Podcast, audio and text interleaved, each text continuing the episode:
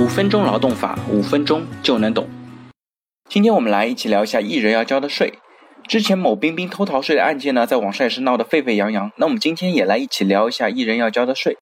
其实艺人对我们普通人来讲，他们的赚钱路子呢还是非常多的。一般艺人呢都会签有自己的经纪公司或者是某些工作室，由经纪公司承接电影、电视剧的拍摄、广告的代言，参加娱乐节目、商业走穴等活动。同时呢，由经纪公司和制作方、主办方进行费用结算。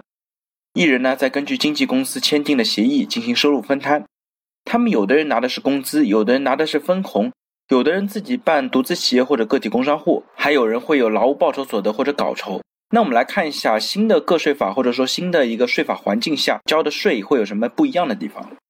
首先呢，我们先来看一下老的个税法以及税法环境下艺人要交哪些税。第一种情况下呢，如果艺人受聘于某个演艺经纪公司，他取得固定的工资分成收入，需要按照工资薪金所得缴税，最高税率呢是百分之四十五。就像我之前在节目里边也提到过的，这种艺人其实只占非常非常小的一部分，大部分的艺人呢是不会签劳动合同的，他们一般都会签经纪合同。第二种呢，大部分的知名艺人同时也是演艺或者经纪公司的股东，艺人同时是老板，他可以吃公司用公司的，大部分的开销呢已经从公司走掉了。之后呢，再需要交一部分的企业所得税。但是呢，在我们国家，其实有很多地方对于经纪或者演艺公司有一些特殊的税收优惠。比如说，如果艺人的公司开在新疆的霍尔果斯，在一开始的五年里呢，可以免除五年的企业所得税。它的综合税率呢，只有六点七八，只要交百分之六的增值税和百分之零点七八的附加增值税就可以了，甚至不需要交个人所得税。如果艺人的公司开在江苏的无锡呢，它的综合税率应该是在九点七八左右。包括有百分之六的增值税、百分之零点七八的附加增值税和百分之三的核定征收个人所得税，也不需要交企业所得税。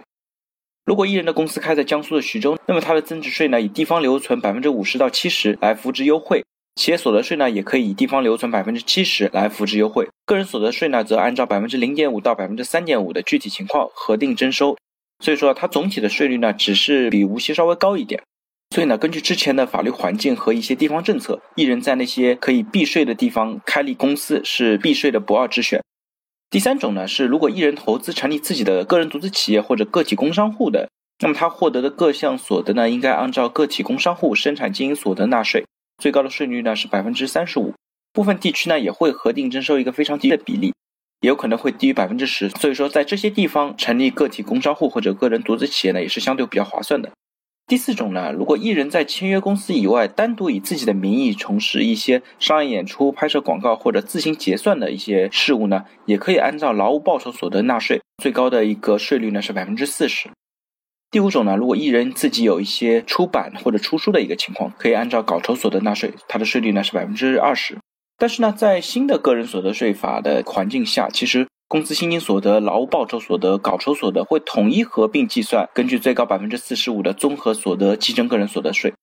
之前呢，其实每一项都是单独计算的，每个单独计算都有自己独特的一些税率，但现在它合在一起计算呢，需要累计来计税。所以对于收入来源比较丰富的艺人来讲，他的税收负担呢肯定是会大大增加的。另外呢，即使艺人自己成立了公司，因为霍尔果斯、无锡等地撤销了原来的税收优惠政策，所以说现在百分之二十五的企业所得税其实是逃不掉的。如果艺人还需要把钱提出来呢，他需要交百分之二十的股息红利税收，或者按照综合所得计征个人所得税。所以说呢，在新环境下，即使艺人自己成立公司，那么他的综合的一个税负呢，也有百分之三十及以上。